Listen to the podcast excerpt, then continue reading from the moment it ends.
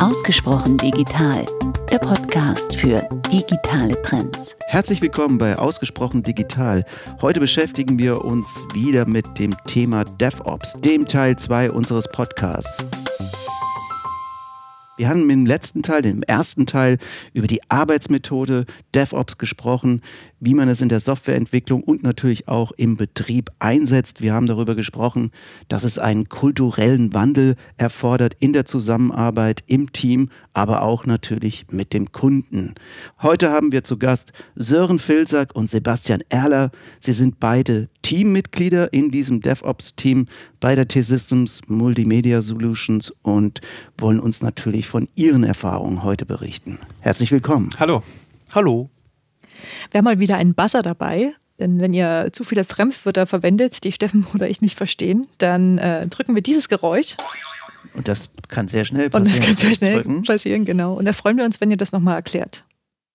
Ja, wir haben im letzten Podcast schon gelernt, dass äh, Jobs oder Berufe auch vielleicht gar nicht immer das sind, was man als Kind mal machen wollte. Das waren ganz, äh, ganz charmante Erkenntnisse für uns. Ähm, Dimo und Carlos aus dem letzten Podcast wollten zum Beispiel Lkw-Fahrer und Pilot werden. Äh, wie war es denn bei euch? Was wolltet ihr denn werden?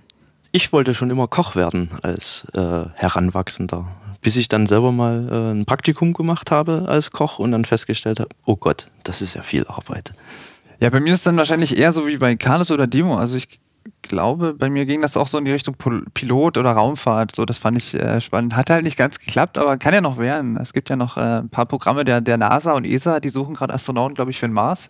Ja. Da könnte man ja noch mal Nochmal wechseln vielleicht. Nochmal durchstarten. Ich glaube, das Problem ist noch, dass man wahrscheinlich nicht zurückkommt, oder? Äh, ja, das ist wahrscheinlich so, ja. Okay. Also dann lieber den sicheren Job hier.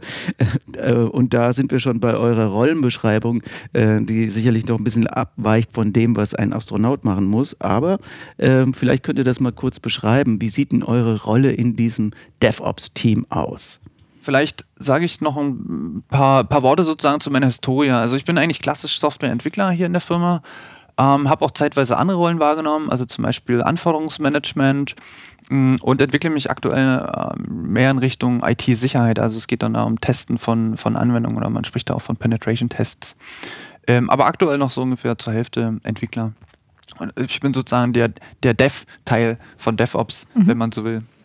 Und deine Rolle ist ja jetzt sicherlich in dem Team eine andere geworden, als du zum Beispiel ja in deiner Ausbildung äh, gelernt hast. Äh, was hat sich da so für dich konkret verändert? Also die täglichen Inhalte haben sich nicht so stark verändert. Also ich habe natürlich auch vorher schon, äh, war vorher schon als Softwareentwickler hier aktiv, aber die, ich würde mal sagen, die Zusammenarbeit im, in dem DevOps-Team, also das hat sich schon verändert. Die Zusammenarbeit mit den Kollegen aus dem Betrieb oder man spricht ja da auch von Operations, das hat sich schon verändert. Vorher war das halt klassisch so, man hat natürlich am Anfang erstmal mit dem Kunden gesprochen, dann wurde die Software entwickelt und dann heißt es immer so schön, am Ende wird die Software über den Zaun geworfen.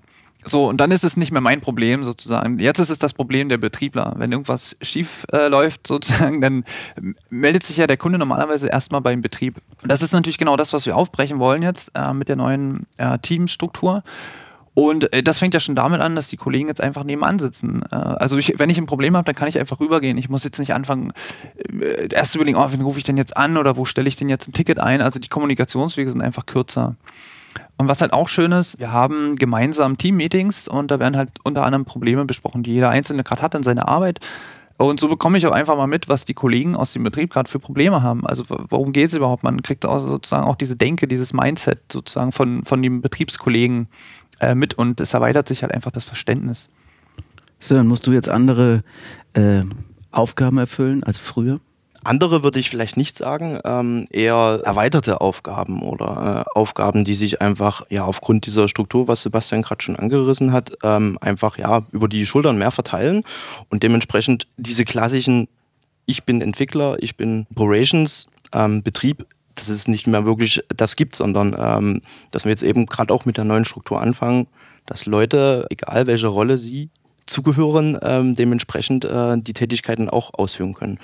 So viel zur Historie. Ähm, ich komme aus dem klassischen Betrieb quasi, ähm, beschäftige mich seit Jahren mit Online-Shops äh, und deren Betrieb. Und genauso wie Sebastian gesagt hat, früher hat man etwas vom Entwickler über den Zaun geworfen bekommen und äh, man musste dann schauen, wie das funktioniert hat. Man konnte vielleicht noch ein bisschen Rücksprache halten, wenn man die Leute kannte. Aber jetzt sitzen die Leute im Büro. Man hat eben diese kurzen Wege, man hat ähm, einfach eine angenehmere, bessere Miteinander, also die, die Kommunikation miteinander ist einfach deutlich besser geworden. Und ja, jeder hat, denke ich mal, da seine Vorteile eher daraus, dass er seine Arbeit besser machen kann und auch Leute hat, auf die er zugehen kann, wenn er eben ein Problem hat und selber nicht weiterkommt. Wie seid ihr beide denn da hingekommen? Also ich meine, gab es da irgendwann diesen Tag X, als das Management auf euch zukam und sagte, Sebastian, Sören, wir machen jetzt alles anders und ab morgen gibt es hier einen neuen Bereich, ihr arbeitet zusammen. Wie war das für euch und äh, wie fandet ihr das im ersten Moment? Also bei mir war es tatsächlich so ungefähr. Also ähm, unser Team ist ja dadurch entstanden, dass ein Team aus Entwicklern und ein Team aus äh, Obstlern, also Betriebskollegen, zusammengelegt wurden. Das hatten sich ja unsere beiden, ich sag mal, ich würde mal sagen, die Führungskräfte, die hatten das initiiert und die sind natürlich auf die Mitarbeiter zugekommen. Äh, haben uns erklärt, was sie vorhaben und haben uns gefragt, ob wir da mitmachen wollen. Also es war natürlich nie ein Muss. Ähm, es wurde uns halt erklärt, dass es die Möglichkeit gibt, dass äh, die, die Chance besteht. Und ähm, ja, so sind, glaube ich, die meisten Kollegen da reingekommen. Und für mich äh, stand das auch relativ schnell fest. Ich meine, von DevOps hatte man ja vorher schon gehört.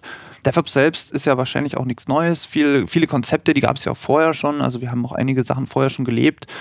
Und äh, da war das schon klar, dass es äh, für mich zum Beispiel auch interessant ist und dass ich da Lust drauf habe, da mitzumachen. Einfach mal was Neues zu lernen, sozusagen. Mhm. Auch wenn man noch gar nicht genau weiß, vielleicht, was auf einen zukommt. Und wie war das für dich? Also bei mir ist es ganz klar aus der täglichen Arbeit herausgekommen. Ich habe über die Jahre immer in äh, Teams gearbeitet, die klassisch äh, den Betrieb gemacht haben und dann gab es ein separates Team, meist ein Projektteam, die eben die Software dazu entwickelt haben. So wie vorhin schon kurz angedeutet, die Entwickler-Teamkollegen äh, haben uns die, die, Software übergeben, haben ein bisschen Dokumentation dazu gehabt und dann waren sie weg und dann waren sie im nächsten Projekt aktiv.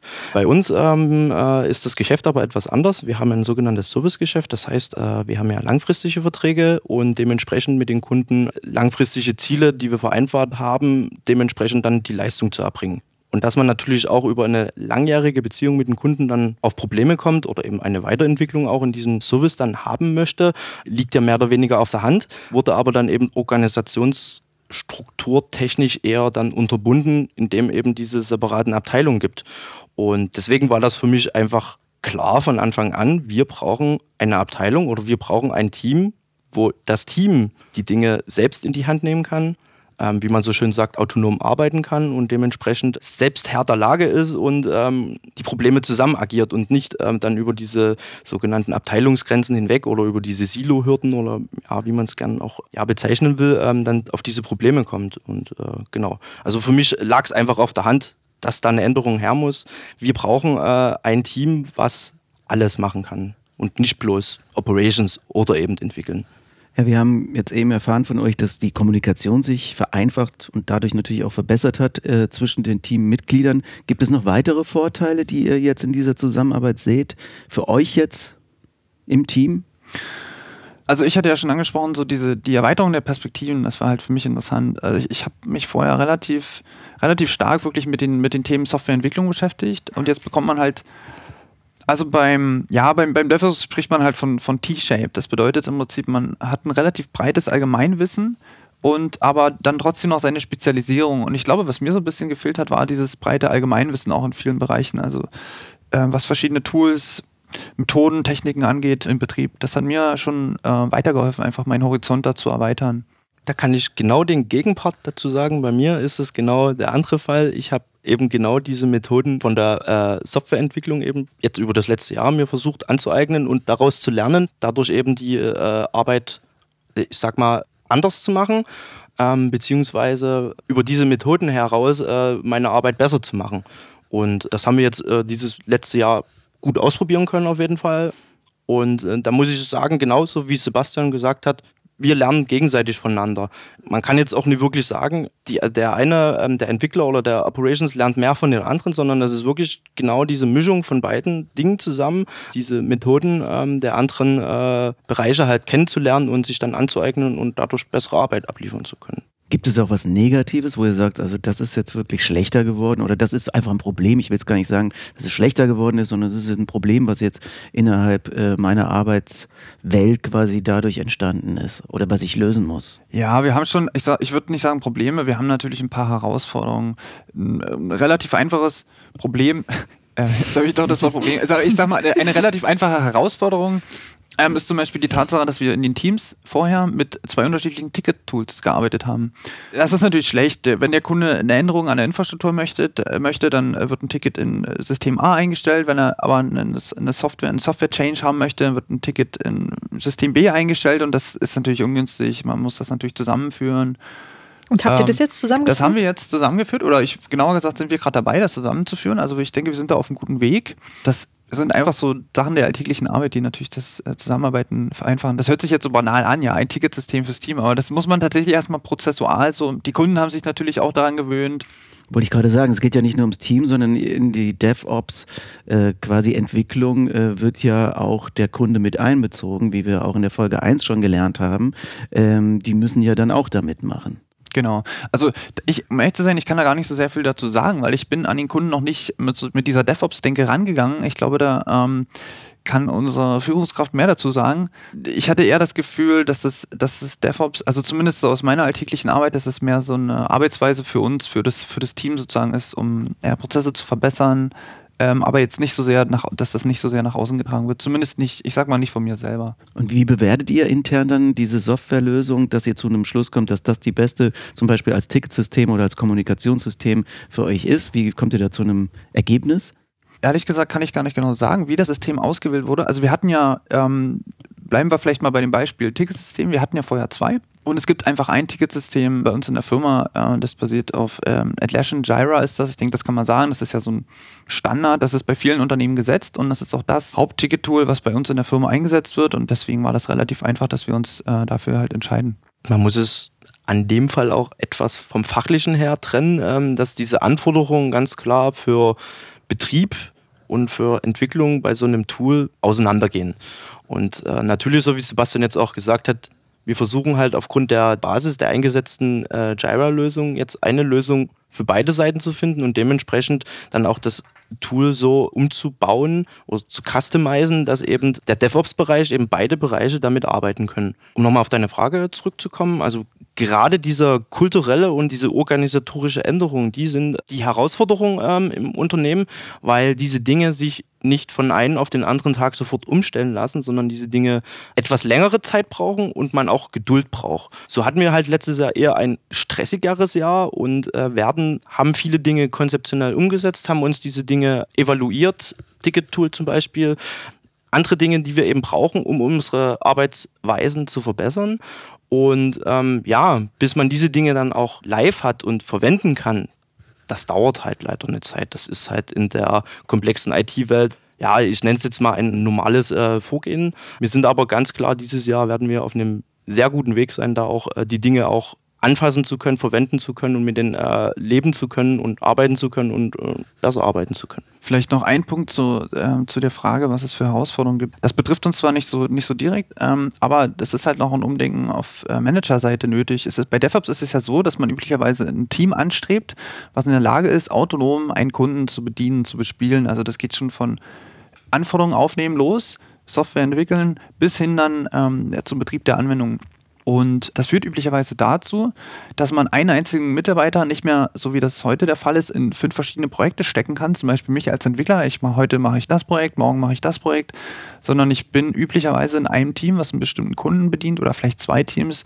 Das heißt, das ist ein Umdenken erfordern auch auf Managementseite. Also man spricht da ja von Utilization Rate, also quasi die Mitarbeiterauslastung zu maximieren. Das ist ja so klassisch immer das Ziel halt des Managements äh, möglichst viel ja, den Profit zu maximieren. Aber bei DevOps sagt man eher, es ist günstiger, wenn äh, man die Teams so strukturiert, dass nicht die Auslastung maximiert ist, dass man nicht versucht, einen Mitarbeiter an möglichst viele verschiedene Projekte zu stecken, sondern dass man eher versucht, die Teams um den Kunden herum sozusagen zu versammeln. Das kann halt dazu führen, dass es da auch mal Auslastungslücken gibt zum Beispiel. Das erfordert natürlich auch ein Umdenken. Ich habe mich gerade gefragt, während ich so zugehört habe, ob euer Team jetzt in dem Sinn schon vollständig ist. Ob es vielleicht auch denkbar wäre, dass jemand aus dem Testbereich, aus dem Security-Umfeld zum Beispiel damit dazukommt. Also, weil ich denke mir, dann ist ja eigentlich das Projekt noch nicht fertig. Wie seht ihr das? Ist das denkbar? Wäre das die nächste DevOps-Ausbaustufe? Genau, das ist das, was wir jetzt genau auch jetzt quasi vorhaben dieses Jahr. Wir haben eine gewisse Umstrukturierung ähm, angeschoben. Diese Umstrukturierung wird jetzt im Frühjahr stattfinden.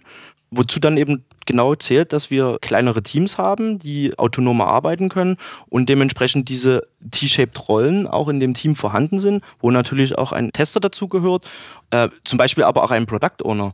Finde ich sogar noch ein viel größeres Problem, was wir zum Beispiel haben. Wir haben eigentlich nach meiner Meinung nach zu wenig Management.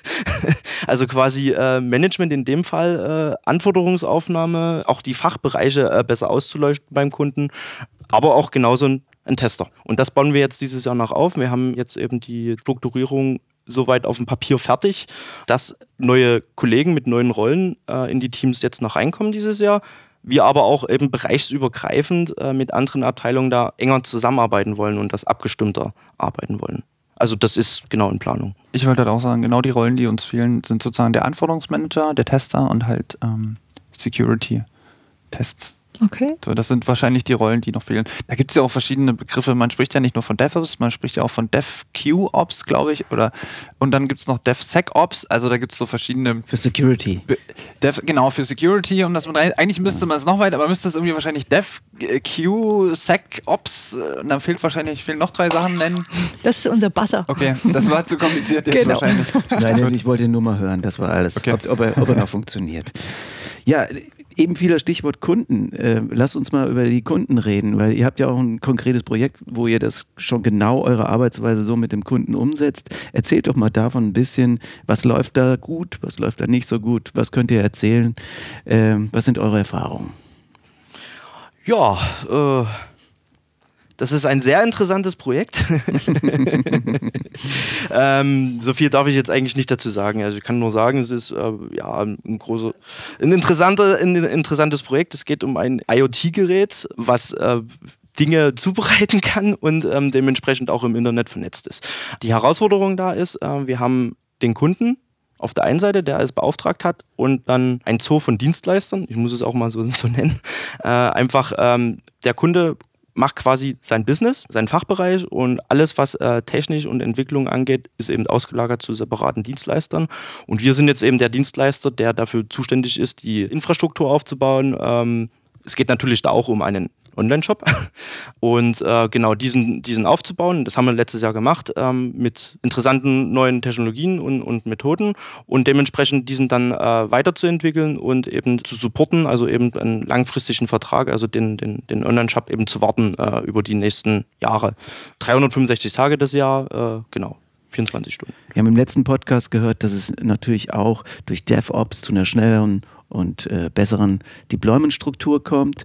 Äh, ist das da auch schon äh, spürbar in dem Projekt? Deutlich. Von Anfang an, ähm, wir haben den Fokus genau darauf gelegt, von Anfang an schnell zu sein, eine, eine Umgebung bereitzustellen auf Knopfdruck, wo äh, innerhalb wenigen Minuten der Kunde dann sein Ergebnis sieht. Also das heißt, die Infrastruktur komplett zu deployen, wie eben auch dann das äh, Deployment durchzuführen und dann eben auch äh, erste Tests zu machen.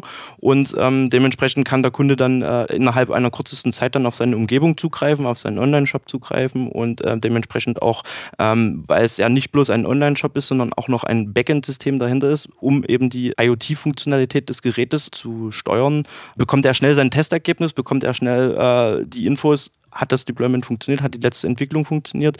Und das Interessante daran ist nämlich auch genau das, diese verschiedenen Dienstleister versuchen äh, oder arbeiten, nicht versuchen, sie arbeiten alle agil und ähm, wir versuchen ähm, das alles.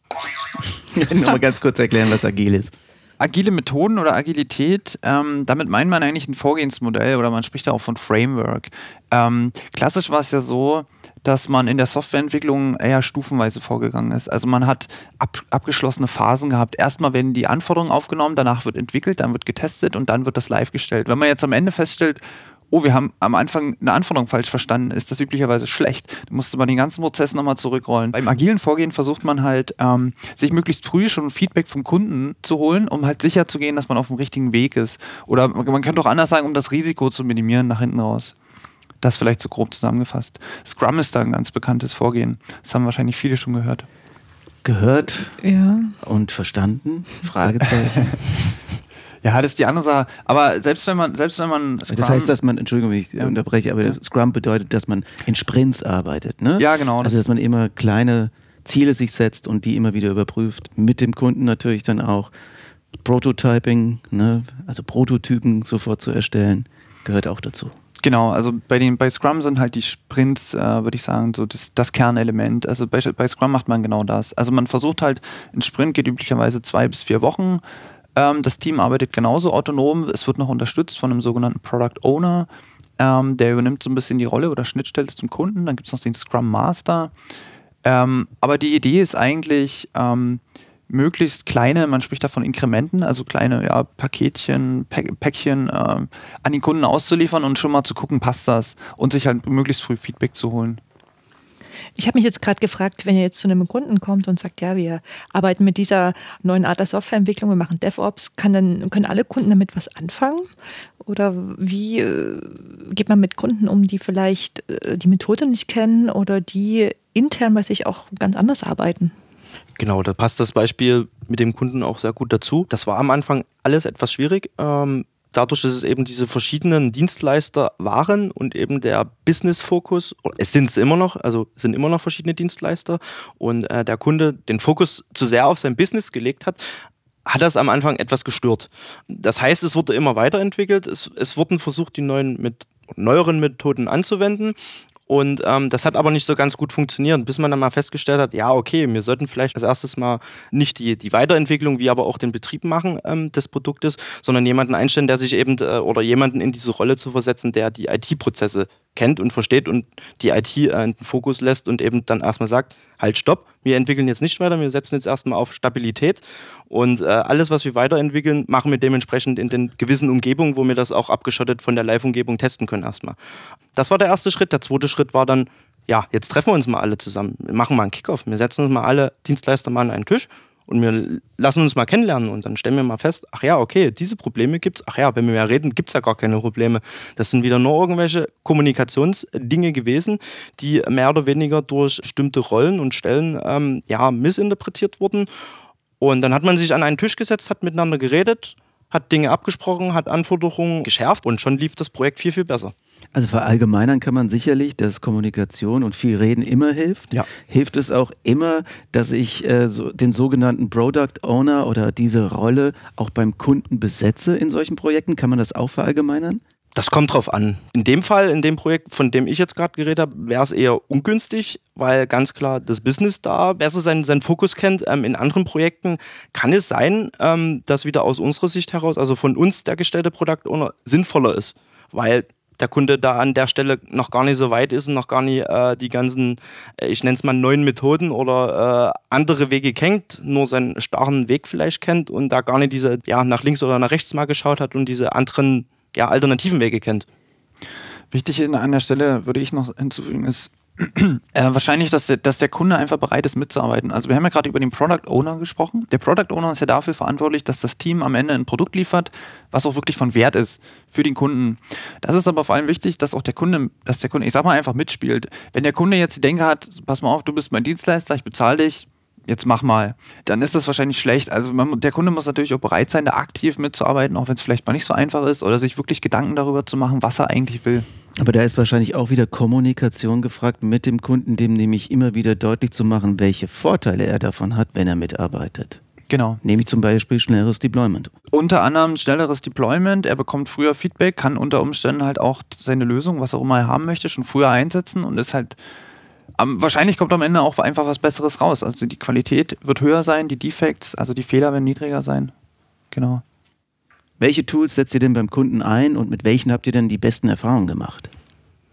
Ja, wie vorhin schon kurz angedeutet, und zwar bei dem Kunden äh, ging es ja darum, agil und schnell neue Software zu deployen.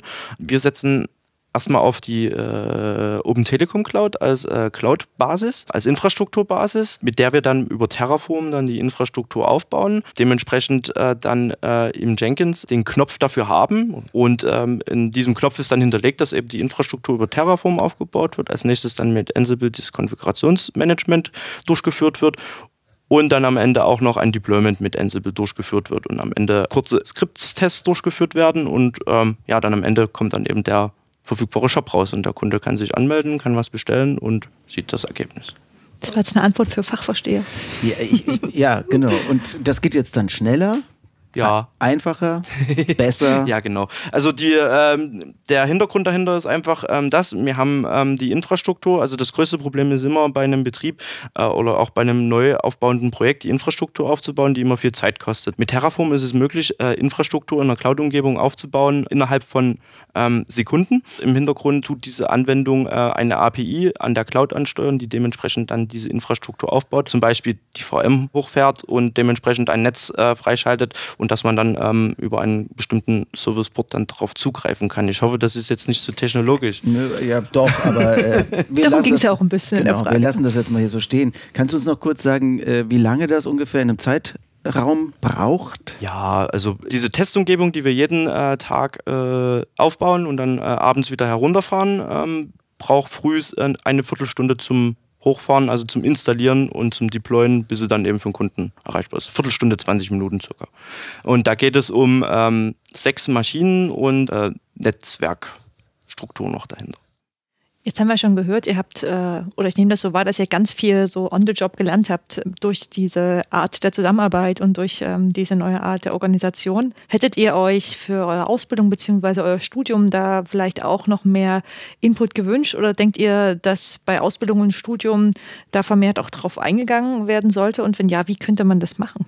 Ich kann auf jeden Fall sagen, für mich, für meinen Fall, also ich habe äh, Medieninformatik studiert an der Uni und das, was du gerade gesagt hast, das trifft auf jeden Fall zu. Also mein Studium war sehr stark geprägt. Ähm, ja, in Richtung Informatik, theoretische Informatik, Softwareentwicklung, aber dieser ganze Betriebsteil, der kam deutlich zu kurz. Und ich hatte mich auch sozusagen jetzt ähm, so ein bisschen in Vorbereitung nochmal oder aus Interesse mit ein paar Kollegen nochmal unterhalten, also Studenten von uns, die jetzt auch gerade an der gleichen Universität studieren, also TU Dresden war das in dem Fall, ähm, und die haben mir das auch nochmal so bestätigt. Also sie haben relativ wenig Anteile, ähm, sozusagen, wie, wie bringe ich denn eine Software am Ende in den Betrieb, wie stelle ich denn sicher, dass das alles stabil und vernünftig läuft. Also diese Themen kommen scheinbar immer noch zu kurz.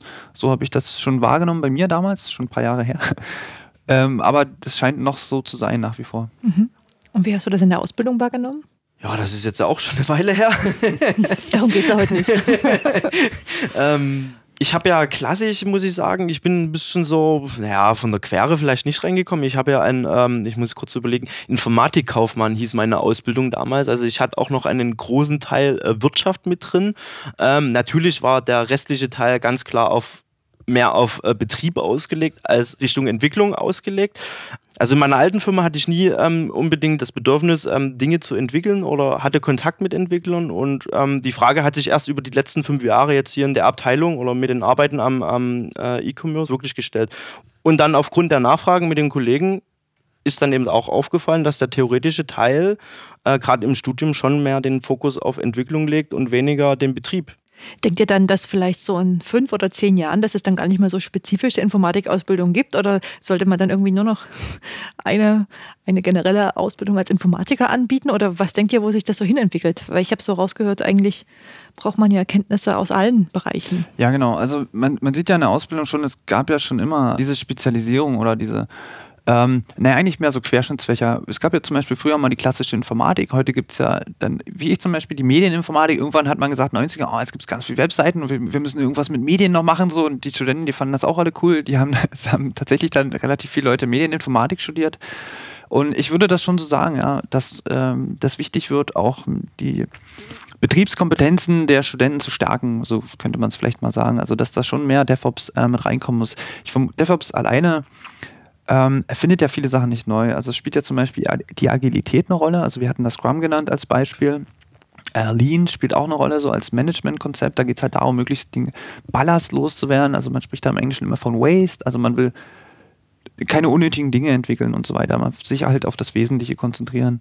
Ähm, und sowas auch im Studium schon den Leuten nahezubringen, das wird denke ich, schon wichtiger werden, ja. Also vor allem, denn die im, am Ende geht es ja oft um Geschwindigkeit halt. Man will ja, Time to Market spielt eine Rolle, man will möglichst schnell rauskommen. Wer schneller ist, gewinnt ja oft auch draußen im Markt. Wenn ich erst monatelang brauche, um mir bestimmte Ressourcen, äh, Infrastruktur bereitstellen zu lassen und dann nochmal Monate, um die Software entwickeln, zu entwickeln und dann nochmal eine ganze Weile, bis das mal live ist, dann, äh, das reicht halt einfach nicht mehr.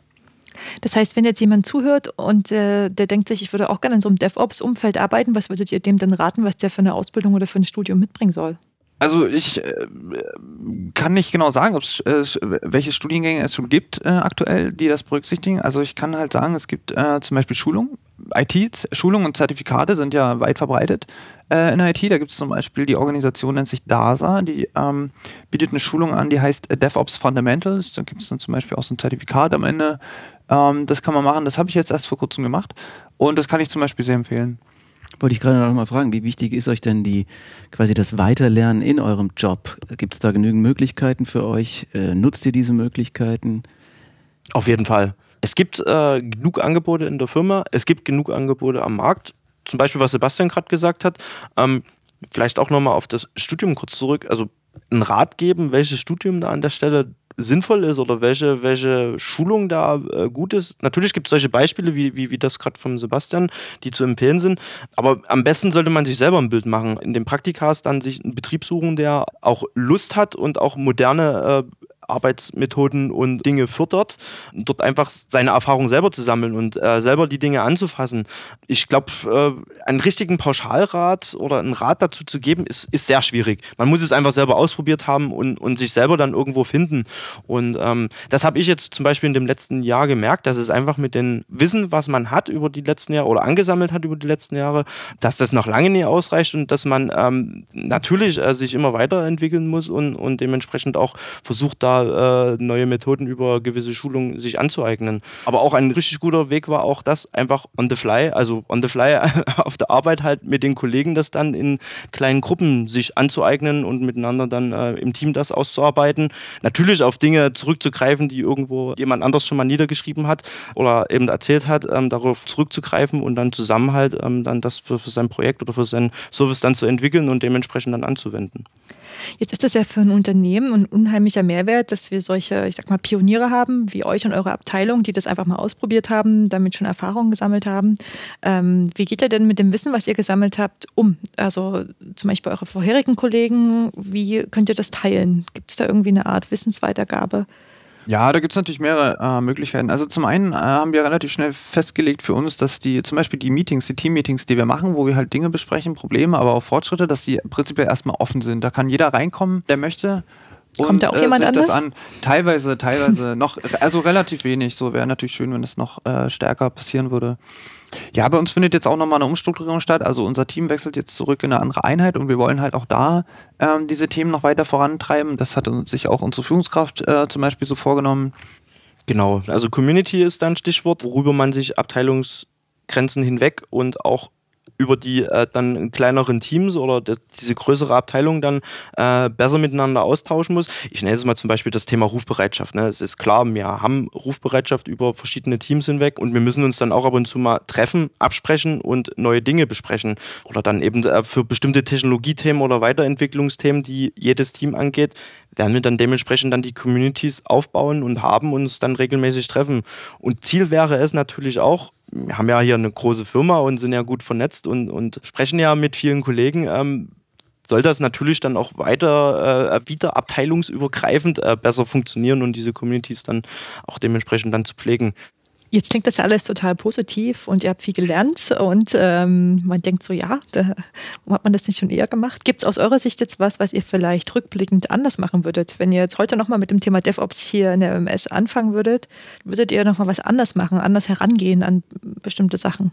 Hm, fällt mir schwer zu sagen. Also ich könnte mir vorstellen, ähm, da stecke ich allerdings nicht so sehr tief drin, dass es mehr so auf Management-Seite, äh, so wie ich das wahrgenommen habe am Rand, so da gab es schon ein paar Vorbehalte und auch noch erhebliche Hürden. Ähm, ich könnte mir vorstellen, dass man da noch ein paar Sachen hätte anders machen können, aber mir fällt es jetzt schwer, da konkrete Beispiele zu nennen.